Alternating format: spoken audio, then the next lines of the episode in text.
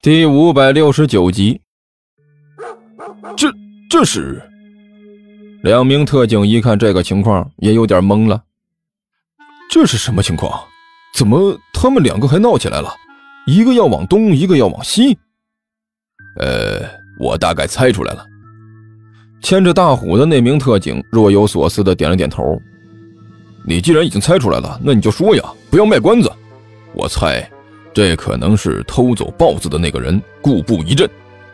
牵着大虎的特警很肯定地说道：“目的就是迷惑我们，让我们找不到他。”嗯，有这个可能，很有这个可能。另外一名特警皱着眉头点了点头。看来，犯罪分子绝不像我们想象的那么简单，而是要比我们想象的复杂的多呀。这是一个狡猾的家伙。别感慨了。现在我们怎么办？牵着大虎的那位说道：“好像是两个方向，但是也不知道哪条是真的，哪条是假的。好办。”牵着二虎的那位嘿嘿一笑：“犯罪分子是狡猾的，但是他忘了吗？再狡猾的狐狸也斗不过好猎手。他能固步一阵，难道我们就不能分头追击啊？”“嗯，你说的是，我们两个分头追。”牵着大虎的那位问道。没错，我们不是把大虎和二虎都带出来了吗？你带着大虎去东边，我带着二虎去西面，其他人也分成两部分，和我们分头去追。我看可行。牵着大虎的那位点了点头。现在就快点分开，不然等到味道散了就难抓了。行。负责追踪的警察们立刻就分成了两组，向着不同的方向追了下去。这么说。你让你的那三个手下带着有猎奇气味的东西，分别向两个方向乱转去了。甘秋一脸惊讶地看着尼采。当然，我早就料到他们可能会用这一招，所以就做了准备。尼采得意洋洋地说道：“哼哼哼，现在让他们找吧，找破头都找不到。”行啊，你。甘球惊讶地看着尼才：“你是从哪儿学来这么的缺德的招数？这可不像是你平时的作风。”“我平时是什么作风？”尼才问道。“还能是什么作风？”甘球干咳了一声：“嗯，这主要是那种呆萌作风呗，反正就是没有这么机灵。”“呸！”尼才毫不客气地啐了一口：“我怎么就那么不喜欢听你说话呢？”什么叫主要是那种呆萌的作风？我这是用一个大魔王的睿智来迷惑你们，懂不？其实我聪明着呢，我主要是怕太聪明吓到你们，让你们感到深深的自卑。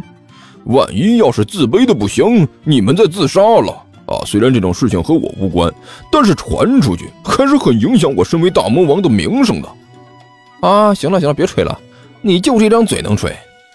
甘球不屑地说道。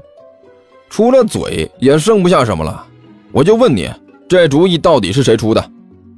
我不是告诉你了，是我灵光一现，自己想出来的吗？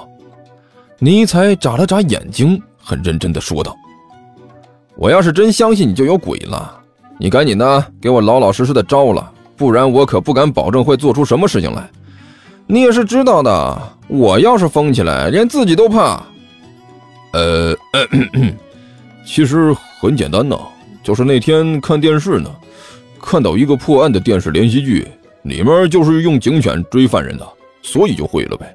这说起来，你们地球人追逃犯的手法那实在是太单一了，完全没有什么创造性和突破性啊，这一点让我很失望。嘿，尼采干笑着说道：“放心，我们不希望你太满意，你就保持这个状态就好啊。”甘球撇着嘴说道：“甘球啊！”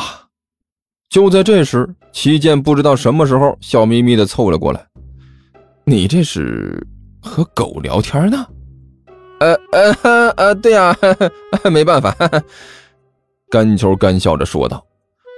我这个人呢，就是这个样子。这以前没人的时候，夜深人静了，我就喜欢和狗聊聊天呃，虽然没有你来我往的交流嘛，但是好歹有个活物听你说话是吧？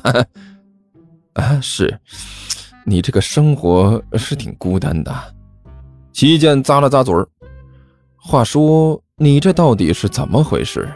这么大一个房子，就你自己住啊？而且还在这么偏的地方，除了你之外，周围也没什么居民，孤零零的。家里的人都有事出去了。甘球随口说道：“隔三差五才回来一趟。至于这房子嘛，这是我们家祖宅，也不知道当初选址怎么就选了这么一个偏僻的地方。但是好在呢，地方倒是还不小，自己住倒是挺舒服的。啊，是吗？”齐健笑眯眯的点了点头。呃，对了，那边那位万晨啊，万美女是怎么个情况？啊？什么？怎么个情况？甘球眨了眨眼睛，不明所以的问道：“你不是说家里没什么人吗？这几位是怎么回事？这个怎么就住在你家里了？”哦，呃，当初租房子的时候，我不都和你说了吗？这些都是亲戚。甘球打量了齐剑几眼，突然一笑：“嘿嘿，怎么？你好奇啊？”啊啊啊！呃，是是有那么一点好奇。齐剑干笑着说道：“ 你说万晨是你家亲戚，我看着怎么不太像呢？哎，别说你了，我看着都不像，和 我实在是差的有点远。哎，你是不是也觉得他不如我好看？”啊啊啊！齐剑一愣，我知道。他长得不如我好看，但是没办法呀，谁家里没几个基因突变的呢？甘球笑眯眯的说道：“谁让他就长成这样了？啊，对此我是一点办法都没有啊。”齐剑张了张嘴，却发现自己都不知道该说什么了。被甘球这么一说，感觉好像完全没有办法继续好好的聊天了。呃，那个，你还有事吗？呃呃，好好好像没什么事了。齐剑勉强笑了一下。啊，你你在这儿坐会儿，我我去看看他们打牌去。说完，齐剑一转身离开了这里。这个家伙有问题。尼采微微眯起了眼睛，看着齐剑的背影，低声说道：“我察觉到他体内有一股强大的力量，虽然没办法和我比。”但是在这个星球上，已经算是很了不起的一股力量了。麻烦你凡事不要总是把你自己带进去啊，搞得好像是在夸你自己一样。”甘球没好气地说道。“我也知道这家伙不对劲儿，之前我以为他是冲着万晨来的，是对万晨有意思，但是现在看来，情况好像比我们想象的要复杂呀。那你准备怎么办？该怎么办就怎么办。”甘球完全一副满不在乎的模样。我现在是虱子多了不怕咬了，走一步看一步。现在人家那可是交着房租呢，难道让我把他一脚踢出去吗？